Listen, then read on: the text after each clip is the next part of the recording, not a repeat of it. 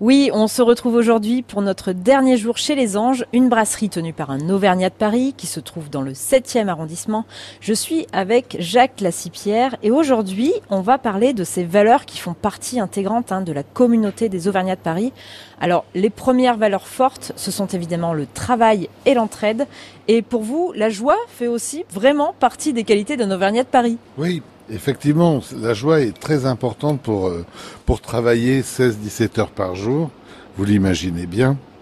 Et effectivement, quelques grandes familles auvergnates euh, de, brasseurs nous ont permis petit à petit de, nous implanter à Paris et, faire venir euh, dans chaque, de chaque famille d'Auvergne des frères, des sœurs, pour venir tenir les bistrots euh, et prendre une ampleur que l'on connaît aujourd'hui. Et qu'est-ce qui fait un bon Auvergnat de Paris finalement?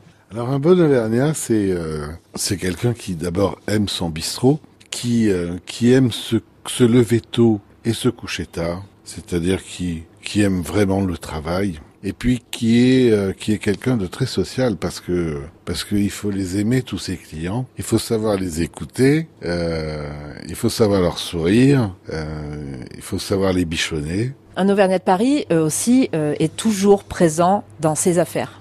Ah oui, du lundi au dimanche, il est il est présent et en plus le dimanche, il n'y a pas de livraison, donc euh, il n'a pas de chèque à, faire. Merci Jacques Lassipierre de nous avoir reçus euh, durant toute cette semaine chez les Anges.